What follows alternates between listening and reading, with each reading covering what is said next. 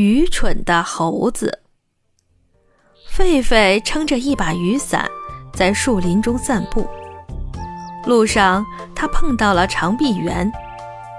长臂猿非常热情地同他打招呼：“你好呀，狒狒，好几天没看见你了，身体好吗？哟，这么大晴天，怎么打伞呢？”